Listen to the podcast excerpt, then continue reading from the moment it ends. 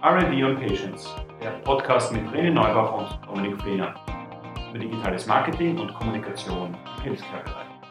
Mit den Patienten im Fokus. Herzlich willkommen bei RD on Patients, Episode Nummer 6. Wir freuen uns, dass wir auf die ersten Episoden auch schon zahlreiche Rückmeldungen bekommen haben und da hat sich vieles um eine Frage gedreht. Wie erreicht man jetzt eigentlich die Zielgruppe richtig? Ja, und da hat der René ja auch schon immer wieder betont, dass es wichtig ist, auch auf die Zielgruppe zu hören. Und genau dieses Thema auf die Zielgruppe hören möchten wir in unserer heutigen Episode beleuchten. Was bedeutet das? Wie macht man das? Was sind vielleicht bestimmte Stolpersteine, auf die ich aufpassen muss?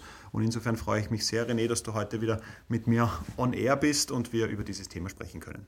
Ja, und ich freue mich natürlich auch sehr, wieder dabei zu sein. Ähm, hallo auch von meiner Seite. Ja, auf die Zielgruppe hören. Was bedeutet das? Wir haben das irgendwie einmal für uns so definiert, dass wir gesagt haben, okay, es geht darum, echte Informationen zu bekommen. Es geht jetzt nicht darum, irgendwelche konstruierten, äh, vorgefertigten Meinungen zu bekommen, sondern von echten Experten. In unserem Fall sind das sehr oft Patienten, aber natürlich auch Ärzte. Aber unser Fokus liegt nun einmal äh, auf den Patienten im Rahmen dieses Podcasts. Das heißt, was bedeutet es wirklich, zu echten Informationen zu kommen? Von echten Patienten, echten Betroffenen. Und da gibt es natürlich viele Methoden, wie man das macht, zu denen kommen wir gleich noch. Aber äh, ganz vorne steht natürlich auch einmal das Thema, wenn man jetzt, egal in welchem Rahmen man jetzt Patienten befragen möchte, muss man sich natürlich überlegen, dass die sich jetzt nicht irgendwie ausgefragt kommen ja, oder irgendwie so nach Informationen gemolken werden wollen, ja, wenn man so möchte. Und deswegen muss man natürlich auch schauen, okay, was gibt es denn für Währungen, für Gegenleistungen äh, für die jeweiligen Interviewpartner, ich nenne es jetzt mal Interviewpartner, ähm, um da jetzt auch eine gewisse Gegenleistung erzeugen zu können. Ja, und da gibt es ja in Österreich, glaube ich, mittlerweile den stehenden Satz mit der Frage, was war meine Leistung? Und äh, das sollte eben in dem Fall nicht stattfinden, sondern es soll hier eine klare Leistung für auch das Interview, für die Information, für den Austausch geben. Und hier möchten wir zwei Dinge unterscheiden. Wir unterscheiden zwischen Hardcoins und Softcoins, also harter Währung und wenn wir so wollen, weicher Währung. Und Hardcoins wären jetzt so klassische Dinge wie Aufwandsentschädigungen, Gutscheine und sonstige Dinge, von denen wir aber final nicht ganz so überzeugt sind, ja, weil das kennt man aus verschiedensten Bereichen im Social Media äh, Segment, dass dieses Ich habe mir da Antworten gekauft in vielen Fällen gar nicht so gut ankommt. Und daher möchten wir den Fokus auf Softcoins legen. Und was meinen wir mit Softcoins? Hier geht es darum, den Interviewpartnern der Zielgruppe, in die ich hineinhorche, das Gefühl zu geben, dass sie wirklich ernst genommen werden, dass es einen direkten Input gibt, dass zum Beispiel Informationen des Pharmaunternehmens zur Verfügung gestellt werden, dass es darum geht, äh, aufzuzeigen, dass es bestimmte Resultate geben wird. Ähm, aber, und das ist eben ganz wichtig, dass es auch innerhalb des Gesprächs schon einen unmittelbaren Mehrwert für den Befragten, in dem Fall für die Zielgruppe gibt. Also das ist das, was wir immer wieder sehen. Was wichtig ist, ist nicht nur in Aussicht zu stellen, naja, wir werden dann in den nächsten Wochen werden wir ein Portal launchen und dieses Portal wird dann das und das können, sondern einen wirklichen direkten Benefit zu haben in dem Gespräch. Und das werden wir heute noch ein bisschen beleuchten, was da hier die Möglichkeiten sind. Aber zum Beispiel Fokusgruppen, wo ich sage, ah, schau, spannend, da gehe ich in eine Fokusgruppe hinein, da treffe ich andere Patienten, da treffe ich andere Patientenvertreter, da kann ich mich austauschen, da kann ich netzwerken etc. Also das sind Dinge, die in vielen Fällen aus unserer Sicht wesentlich relevanter sind und die Währung ist, ähm, auf die immer wieder äh, aus unserer Sicht sogar vergessen wird. Der hat immer das Gefühl, so, ah, der kommt jetzt, dem muss ich was zahlen dafür. Das ist aus unserer Sicht nicht der relevante Faktor, sondern ich kriege wesentlich authentisch, authentischere Informationen von echten Patienten, von echten Betroffenen, so wie es der René vorher gesagt hat. Dann kommen nämlich die hin, die das Thema wirklich beschäftigt und nicht die, die nur hinkommen, weil sie dann für ein Interview, keine Ahnung, einen HDM-Gutschein kriegen. Ja, jetzt Compliance, ähm, sei mal dahingestellt, was da möglich ist oder nicht, hängt ein bisschen vom Unternehmen ab. Also wir sehen, die Währung ist ganz wichtig und ich muss im Gegenzug zum Interview, muss ich eine bestimmte Leistung anbieten, aber aus unserer Sicht in Softcoins. Ja. Und damit sind wir eigentlich schon beim Interview und in diese Zielgruppe hineinhorchen. Und da geht es ja immer wieder um die Fragetechnik und auch um welche Fragen kann ich da stellen. Und ähm, da gibt es natürlich unterschiedliche Ansätze. Wie siehst du das, René? Ihr habt jetzt ein Projekt gemacht für einen Kunden, wo ihr auch mit Patienten interagiert habt. Was sind da ein bisschen eure Erfahrungen gewesen? Was, was würdest du da für Tipps für unsere Zuhörer mitgeben? Ja, also die, die erste Erfahrung, die wir gemacht haben in dem letzten großen Projekt, das wir äh, mit einer Firma umsetzen durften, also wir haben damit sehr stark mit Fokusgruppen gearbeitet, aber auch mit Videointerviews. Das heißt, wir haben äh, wirklich die Betroffenen zu wirklichen Experten gemacht und sie doch entsprechend äh, so behandelt. Ja? Ähm, also sind so mit ihnen umgegangen. Das heißt, da war schon einmal von Anfang an die richtige Einstellung, glaube ich, auch für die Betroffenen selbst spürbar. Ja? Ähm, wenn die wissen, sie sind die Experten und wir nehmen sie als solche wahr, dann treten die natürlich ganz anders auf. In einer Fokusgruppe haben wir natürlich den großen Vorteil gehabt, dass da auch ein Austausch stattfinden kann. Das finden wir äh, sehr wichtig, weil sehr oft äh, bei Fokusgruppen, was sehr oft passiert ist, dass man einen Leithammel drinnen hat, ja, der äh, mehr oder weniger das Ruder übernimmt. Das passiert trotzdem immer wieder, nur man muss dementsprechend ein bisschen gegensteuern. Und das kann man mit den richtigen Fragestellungen machen, das kann man mit dem richtigen Setup machen, indem man einfach versucht, allen gleich viel Raum zu geben, äh, indem man versucht, wirklich auch alle Meinungen zu hören, das von verschiedenen Seiten zu betrachten, manchmal vielleicht auch ein bisschen äh, den Ball wieder zurückzuspielen in die Gruppe, um da auch wirklich möglichst viele Meinungen zu haben.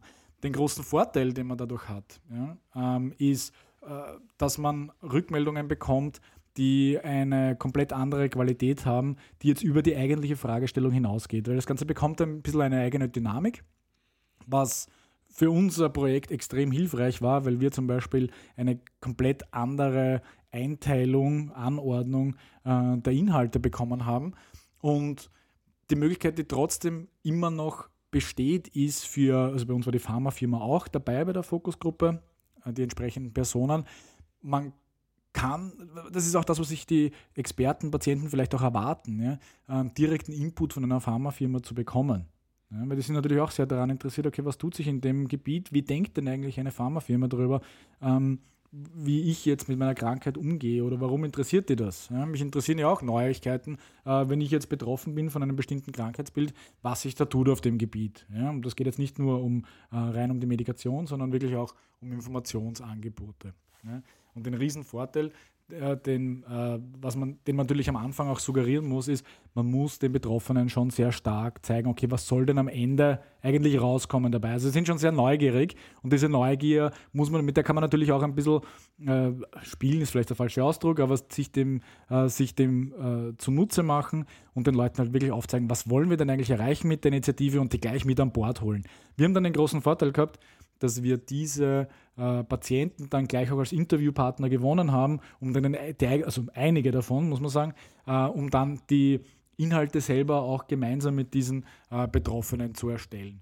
Und das war bei dem Projekt einfach ein, ein wirklich schöner Erfolg für alle Beteiligten und für die Betroffenen selber auch. Also wir haben da durchschnittliche, äh, unter, Entschuldigung, unterschiedliche äh, Personen drinnen gehabt, manche, die ein bisschen mehr Erfahrung mit der Erkrankung gehabt haben, manche, die ein bisschen weniger mit ihrer Erkrankung gehabt haben.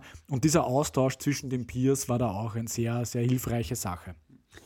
Darf ich da bei dir reinfragen, wie habt ihr das Setting gewählt? Weil es waren sozusagen jetzt drei beteiligte Partner am Tisch. Es waren die Patienten da, es war der Auftraggeber da in Form des Pharmaunternehmens und es war ihr als betreuende Agentur. Wie, welche Rolle hat hier das Pharmaunternehmen gespielt, auch in diesen Fokusgruppen? Und wie habt ihr die Situation dann auch gesteuert und geschaut, dass es zu Ergebnissen kommt? Ja, also die Moderation haben natürlich wir übernommen. Also wir haben wirklich einen guten Plan gehabt, wie wir in diese Fokusgruppe reingehen ähm, welche Dinge wir gerne äh, als, als, als Ergebnis erreichen wollen. Und die Pharmafirma war ähm, eigentlich als aktiver Zuhörer ähm, schon auch mit am Tisch, aber die Inputs kamen ausschließlich eigentlich von, äh, von den Experten, also in unserem Fall den Patienten selbst. Wobei die Pharmafirma natürlich auch ab und zu mal ein bisschen auch erzählt hat aus ihrer Sicht, was sie eigentlich erreichen möchte mit dieser Initiative. Was natürlich dann geholfen hat, dass alle drei mehr oder weniger als Partner gemeinsam diese Fokusgruppe leiten können. Also ich glaube, du besprichst einen ganz wichtigen Punkt, dass es darum geht, dass die Pharmaindustrie jetzt nicht nur als Zuhörer sozusagen passiv am Tisch sitzt und nur Informationen aufsaugt, sondern auch in solchen Settings wie jetzt einer Fokusgruppe ganz aktiv erzählt, auch ein Gesicht bekommt. Ich glaube, das ist ja auch ein wichtiges Thema, dass die Pharmaindustrie für die Patienten ja oft so in Form von Schachteln äh, erlebbar ist, weil das sind die Medikamentenpackungen, die die Patienten zu Hause haben und dass es hier ein Gesicht dazu gibt, das dann äh, dementsprechend funktioniert, also äh, wahrgenommen wird, so muss man es funktionieren und erlebbar gemacht wird. Wenn wir beim Thema Fragetechnik sind, aber da möchte ich vielleicht aus unserer Erfahrung noch ein, ein einfach ein wichtiges äh, Thema positionieren, weil wir eines immer wieder erleben, dass die Fragen sehr beliebig gestellt werden. Ja, also man hat das Gefühl, so, ja, ich möchte wissen, was sagt die Zielgruppe und dann sagt man, na gut, dann frage ich halt die Zielgruppe. Und da gibt es einen wichtigen Punkt, der zu unterscheiden ist zu Beginn, nämlich die Frage, gibt es bestimmte Hypothesen, die ich jetzt durch eine Fokusgruppe oder welches Format auch immer überprüfen möchte? Ja, also so und so viele Patienten machen das und das. Oder ähm, wenn es um qualitative Methoden geht, zum Thema Patienten, die unser Medikament nehmen, denen geht so und so, oder wenn die die Krankheit haben, so und so. Und das, was wir immer wieder erleben, ist, dass in Fragesettings eben diese Hypothesen am Anfang nicht da sind, sondern da kommt so dieses, da fragen wir halt einmal hinein, ja, wir wollen nicht so direktiv sein, man hat irgendwann gelernt, offene Fragen sind total super, weil wenn ich offene Fragen stelle, dann erfahre ich von den Patienten wahnsinnig viel, weil ich sie einlade, offen zu sprechen. Und wir aber sehen, dass das zwar richtig ist, dass wenn ich offene Fragen stelle, dass die Patienten dann sozusagen zu reden beginnen, aber dass das manchmal natürlich auch in die Richtung gehen kann, die vielleicht gar nicht die richtige ist. Das heißt, wenn es um das Thema Fragetechnik und um das Thema Fragestellungen geht, muss ich zu Beginn mir selbst eigentlich eine Frage stellen. Nämlich, gibt es Hypothesen, die ich gerne überprüfen möchte? Gibt es Aussagen? Gibt es bestimmte Erfahrungswerte, die ich challengen möchte durch mein Ergebnis? Ja? Weil wenn es das nicht gibt, dann kann ich sagen, gut, okay, dann rede ich halt einmal so hinein. Ja? Aber dieses Thema, was soll am Ende dieser Fragetechnik herauskommen? Das heißt, das Thema ist, es geht nicht nur darum, jetzt zu unterscheiden, okay, habe ich jetzt offene, geschlossene Fragen, habe ich einen Fragentrichter und diese ganzen Dinge, sondern was möchte ich eigentlich überprüfen. Und, und hier sieht man halt sehr oft, also ich, ich finde ja die Idee, eine Hypothese aufzustellen ja, ähm, und die dann eigentlich zu hinterfragen, ja prinzipiell einmal eine gute. Ich glaube, der Raum muss aber trotzdem da sein. Eigentlich in Wirklichkeit auch die, gerade in einer Fokusgruppe sieht man diese Dynamik sehr oft, die Betroffenen, die Fragen auch ein bisschen selbst zu formulieren, die da aufkommen. Also man muss die ein bisschen ins Gespräch kommen lassen. Und da stellen sich halt sehr oft, also gerade bei Fokusgruppen, Interviews, äh, wo auch immer es eigentlich um, um das Gewinnen von Informationen geht, gibt es viele Probleme. Ja? Und ein Problem davon ist, dass die Fragen falsch gestellt werden. Ein anderes Problem ist, dass die falschen Fragen gestellt werden. Und sehr oft ist das Problem, dass eigentlich kein System dahinter steckt. Deswegen der Ansatz, noch einmal, äh, Hypothesen aufzustellen und diese zu hinterfragen, ist einmal kein schlechter. Aber Dominik, du bist da eigentlich äh, ein Experte auf dem Gebiet, wenn es darum geht, Fragen richtig zu stellen ähm, und hast da, glaube ich, auch ein paar ganz gute Beispiele. Ähm, ja, also das Interessante, und das werden vielleicht viele von unseren Zuhörern kennen, ist das schöne Spiel Wer bin ich? Ja, und dieses Wer bin ich Spiel ist meistens ein Spiel, das in Kombination mit illustren Runden, mit äh, mehr oder weniger Zuführung von alkoholischen Getränken stattfindet. Aber im Großen und Ganzen ist ja dort das Spiel wie folgt. Ich bekomme einen Namen einer Persönlichkeit auf meinen Kopf geklebt und muss jetzt selber erraten, wer ich bin. Ja, und das Interessante ist, wenn man mal ganz kurz überlegt, wie viele Möglichkeiten es da gibt, da geht es in die Tausenden. Aber dennoch ist es so, dass man an diesen Abenden in der Lage ist, nach fünf, sechs, sieben, acht Runden doch durchaus herauszufinden, wer man eigentlich ist. Und warum funktioniert das? Wir gehen hier in der Fragestellung extrem systematisch vor. Ja, wir stellen am Anfang geschlossene Fragen. Ich darf natürlich auch bei dem Spiel nur geschlossene Fragen stellen, die mir aber helfen, in einer Systematik sehr schnell bestimmte Dinge auszuschließen. Weil, was sind die klassischen Fragen? Bin ich männlich, bin ich weiblich? Lebe ich noch, lebe ich nicht mehr? Bin ich äh, nur in Österreich berühmt oder bin ich auf der ganzen Welt berühmt? Also hier gibt es so ähm, Fragen, die mir hier sehr stark helfen. Und damit lerne ich mit jeder Frage extrem viel dazu. Und das, was wir aber oft erleben bei klassischen Fragesettings, jetzt zum Beispiel in Fokusgruppen oder sonstigen Fragebögen, dann wird so, so mal in die linke Ecke gefragt, dann wird in die rechte Ecke gefragt und damit habe ich mal fünf, sechs Fragen gestellt, bin danach aber eigentlich genauso gescheit wie vorher. Ja, weil keine Systematik dahinter ist und das, was ich auch vorher gemeint habe mit der Hypothese, ich muss vorher überlegen, was möchte ich eigentlich überprüfen. Ja, und das ist zum Thema Fragetechnik, klingt das auf den ersten Blick sehr simpel, funktioniert aber jetzt in der praktischen Umsetzung in vielen Fällen nicht, weil es einfach zu wenig systematisch angegangen wird. Also dieses Wer bin ich Prinzip möge man bitte bei zukünftigen Fragesettings einfach überlegen, ja, zu sagen, was möchte ich ausschließen, was möchte ich wissen, in welche Richtung soll das Ganze gehen. Und sehr oft äh, hilft einem da auch das Spiel ein bisschen mit äh, so ein bisschen Situationsanalyse die Leute auch mal ein bisschen darüber reden zu lassen, wie ist denn jetzt gerade die Situation und dann vielleicht auch ein bisschen diese Vision aufzumachen, wie könnte es denn sein. Also wir, wir beschäftigen uns ja hauptsächlich mit Informationsangeboten, ja, jetzt nicht so stark mit, äh, mit Produkterzeugnissen, aber gerade bei Informationsangeboten wirklich zu sagen, was würde mir denn jetzt weiterhelfen? Wie würde ich diese Information gern konsumieren? Ja, wie sollte es denn sein? Und so kommt man, kann man sich eigentlich sehr schön langsam annähern äh, an an die Resultate, die man eigentlich erzielen möchte. Ja? Nämlich Informationsangebote, wie in unserem Fall, aufzusetzen, die halt wirklich einen Nutzen und eine Relevanz für die jeweils Betroffenen haben. wo man natürlich immer ein bisschen aufpassen muss, bei, äh, gerade bei Fokusgruppen auch, ist, dass das natürlich zwar eine Repräsentation der Zielgruppe darstellt, aber natürlich nicht alle Aspekte. Das heißt, auch hier geht es wieder darum, dass man das auch wieder verifiziert. Ja? Ähm, und das kann man natürlich über viele andere Kanäle auch machen.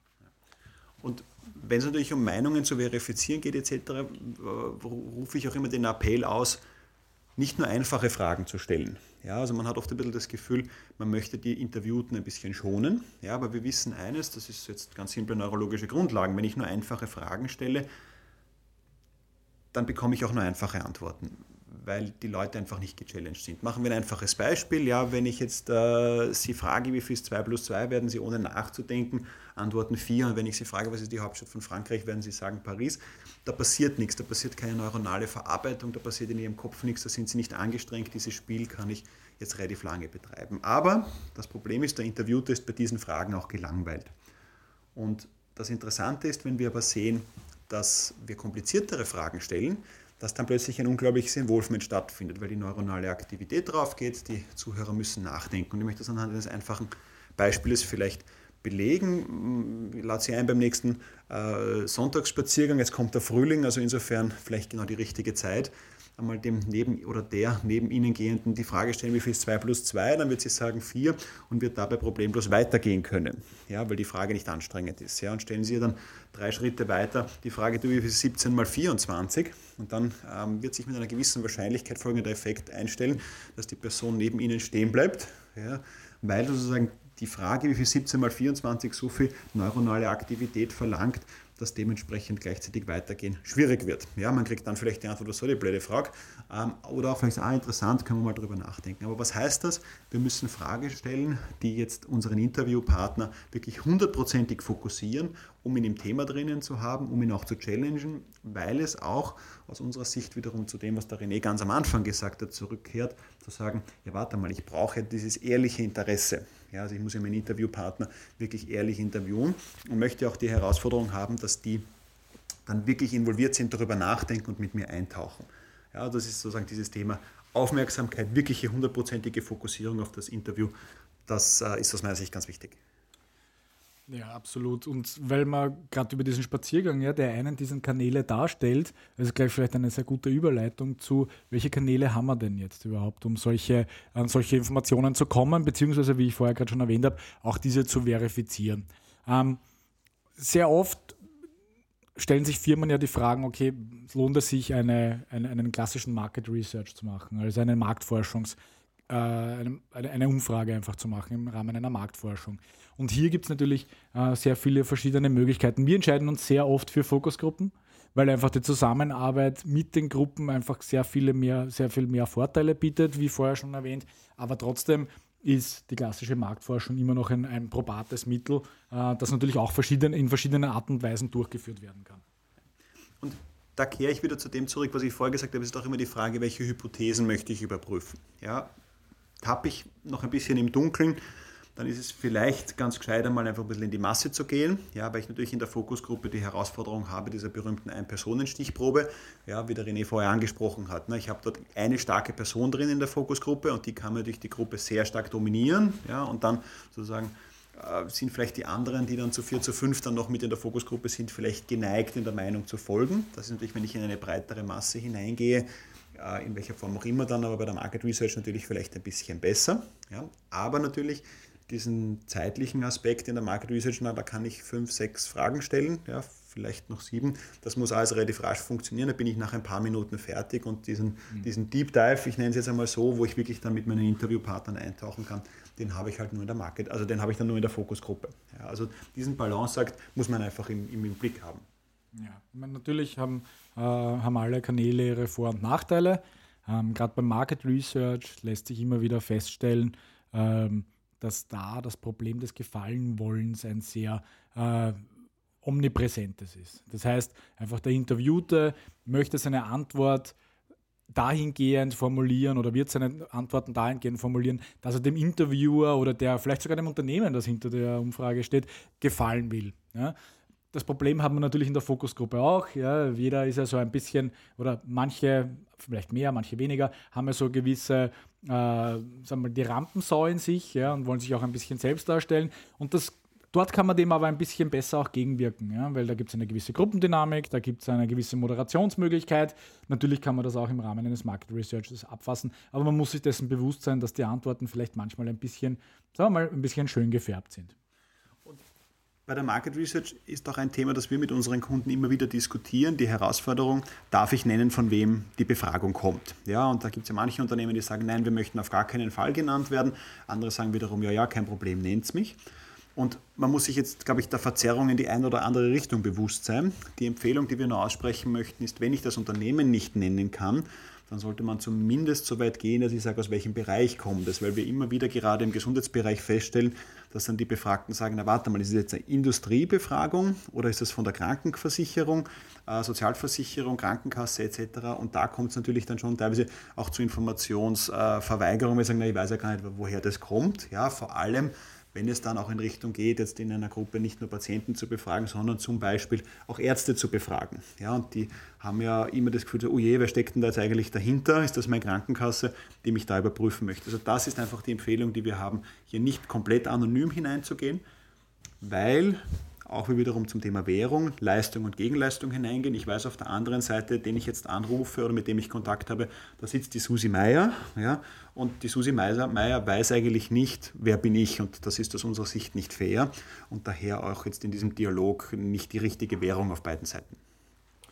Ja, und weil du schon angesprochen hast, die Ärzte, die sind ja natürlich auch eine willkommene, ein willkommener Kanal, um Informationen über Patienten zu bekommen man muss auch hier natürlich wieder sehen, jeder Arzt hat natürlich seine gefärbte, seine persönliche Meinung, die natürlich eine, eine, eine zu schätzende ist. Trotzdem repräsentiert sie halt immer nur einen bestimmten Bereich und man sollte dann auch wieder zumindest dahingehend jetzt nicht nur einzelne Ärzte befragen, ja, was dann natürlich auch gleich wieder in deinen äh, Home-Bereich hineingeht, Dominik, nämlich, dass man vielleicht via Außendienst die Ärzte nach Patienten fragt. Ja, also quasi zweimal um die Ecke, um herauszufinden, was die Patienten jetzt an Informationen benötigen, brauchen, wollen äh, oder haben sollten. Ähm, und dann zwei subjektive Filter, Dominik, ich weiß nicht, wie du das siehst, aber das ist dann vielleicht schon ein bisschen viel. Ja, also das ist, glaube ich, sehr viel sogar, die zwei subjektiven Filter. Ich glaube, hier ist, wäre eines interessant, wenn ich zum Beispiel ein Portal gelauncht habe oder wenn es bestimmte Initiativen gibt, ein bisschen zu überprüfen, was ist eigentlich das stille Postprinzip. Ja, und das ist natürlich schon jetzt dann eher nicht ein Hineinfragen-Thema, sondern eher jetzt dann im, im, Controlling einer Maßnahme im Nachhinein. Dann sinnvoll, dass ich mir mal anschaue zum Thema, na warte mal, wir haben ein Patientenportal gelauncht und ich befrage jetzt über den Außendienst die Ärzte, wie das eigentlich bei den Patienten ankommt. Das ist klassisch stille Post, da habe ich unglaubliche Verzerrungen drinnen, aber durchaus ganz spannend. Ja. Ähm, wobei ich auch hier wieder eben beim Außendienst dann das Thema habe, ich muss extrem systematisch fragen, ich muss klar vorgeben, was soll abgefragt werden etc. Also nicht jetzt nur die freie Rede, sondern hier brauche ich ähm, relativ viel Struktur. Ja, und ähm, würde sich aus meiner Sicht aber eher dazu eignen, nicht für eine Primärerhebung oder eine Primärbefragung, sondern eher im Rahmen des Marketing-Controllings dann im Nachhinein. Ja, und dann gibt es natürlich noch eins meiner absoluten Lieblingsthemen, wie man zu Informationen kommt, nämlich über die wunderbaren neuen sozialen Medien. Und dort hat man natürlich die Möglichkeit, einerseits, noch einmal um das zu betonen, auch ein bisschen rauszufinden im, äh, im, im, allgemeinen Umfeld oder in, in, einem breiteren Umfeld, wie schaut das aus, was ich jetzt in der Fokusgruppe in Erfahrung gebracht habe. Aber es eignet sich natürlich auch so ein bisschen als Einstiegstool, ja, mal zu schauen, jetzt nämlich nicht nur, ähm, kann ich dann auf diesen Kanälen mit meiner Zielgruppe kommunizieren. Das wird ein Thema einer unserer weiteren Shows sein, sondern es geht ja wirklich darum zu sagen, worüber unterhält sich meine Zielgruppe? Kann ich aus Unterhaltungen, die dort stattfinden, aus Posts, aus Meinungen, ähm, aus vielleicht auch Hilfestellungen innerhalb einer, einer Peer Group rausfinden, welche Informationen jetzt wirklich von Relevanz sind und dahingehend vielleicht für eine Fokusgruppe gleich einmal meine Fragestellungen ein bisschen gezielter formulieren, um jetzt wieder den Kreis ein bisschen zu schließen Richtung Fragetechniken, ja, dass ich da jetzt einmal verifiziere in einer, in einer, in einem, in einer Fokusgruppe, was ich jetzt online rausgefunden habe um da wirklich zu schauen, okay, entspricht das dem, wie es jetzt wirklich in dieser kleineren Zielgruppe vielleicht aussieht, oder ähm, bin ich da komplett auf dem Holzweg, beziehungsweise da einfach auch ein bisschen einen neuen Aspekt hineinzubringen, um vielleicht auch Fragen, neue, um neue Fragen mehr oder weniger zu kreieren im Rahmen einer Fokusgruppe aus diesen Ergebnissen aus Social Media. Und das ist ein wichtiger Punkt, nämlich zum Thema Hineinhorchen. Jetzt sagen wir, jetzt bei Patienten geht es ja darum, hineinzuhorchen, was brauchen die, aber äh, glaube ich, jetzt nochmal ganz klar herauszustreichen, es geht auch einmal darum, hineinzuhorchen, was ist eigentlich da. Ja, und da kann es ja durchaus sein, dass jetzt zum Beispiel unsere internen Daten nicht zusammenpassen mit den Dingen, die auf Social Media unterwegs sind. Ja, hier kann es ja gewisse Divergenz geben. Und auch das sich nochmal dann einfach anzuschauen, zu sagen, okay, was ist unser Status quo, welche Daten haben wir, bevor man zusätzliche Daten generiert. Also diese Ersterhebung zu schauen, was ist da und dann erst zu schauen, was kann ich jetzt noch zusätzlich erheben, ist, glaube ich, ein zentrales Element. Und dann zu überlegen, welcher Kanal, und das ist ja auch ein Thema, das wir in der Vorbesprechung zu der heutigen Episode ein bisschen überlegt haben. Und da bin ich nochmal gespannt auf deinen, deinen Insight, wenn du den mit unseren Zuhörern teilst, René. Die Frage, wie gehe ich es jetzt an? Ich kann mir überlegen, wo ist meine Zielgruppe? Jetzt Beispiel, da sind halt jetzt Leute auf Facebook und daher nutze ich jetzt Facebook als Befragungstool, also als Kommunikationstool für die Befragung und versuche dort Feedback zu kriegen.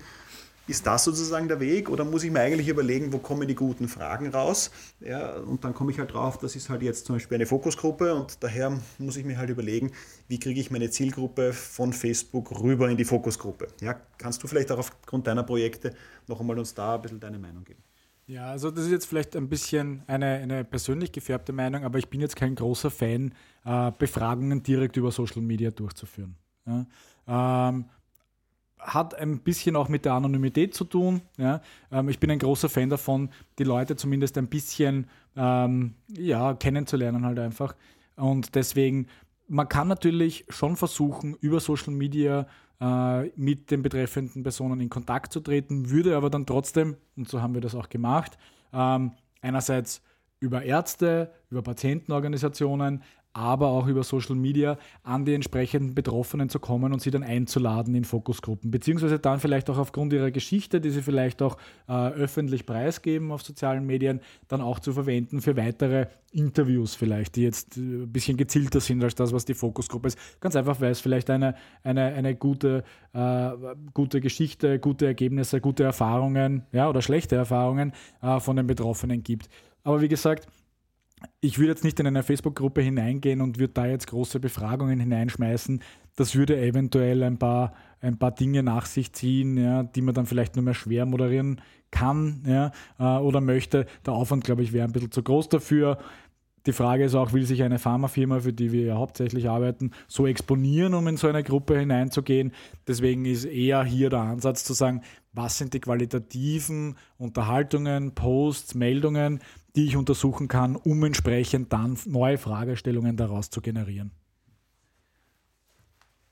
Das bedeutet, wir sehen wieder dieses Bild, ich brauche Social Media, um Leute zu aktivieren ja, und sozusagen in mein Programm jetzt meine Befragung etc. hineinzukriegen, aber dann doch extrem qualitativ nachzuarbeiten. Und ich glaube, das ist eine ganz zentrale Aussage. Dieses Befragen ist ganz oft ein wirkliches Face-to-Face-Thema, das ist ein ganz persönliches Thema und ist noch etwas, wo wir jetzt gerade in dem sensiblen Bereich der Patientenprogramme noch nicht auf Social Media so eins zu eins ausweichen können, Schrägstrich sollten. Ja, auf der anderen Seite, wenn dann einmal so eine Informationsinitiative, die vielleicht mit einer Fokusgruppe beginnt, ins Leben gerufen ist, dann eignet sich zum Beispiel, also das sehen wir bei unseren letzten, äh, jüngsten Projekten, die wir gelauncht haben, sieht man dann schon sehr stark, dass man zumindest evaluieren kann, ob diese Initiativen bei den entsprechenden Zielgruppen gut angenommen werden oder nicht. Also die Evaluierung dessen, was man am Anfang gemacht hat, ähm, lässt sich dann über Social Media schon ein bisschen besser eruieren.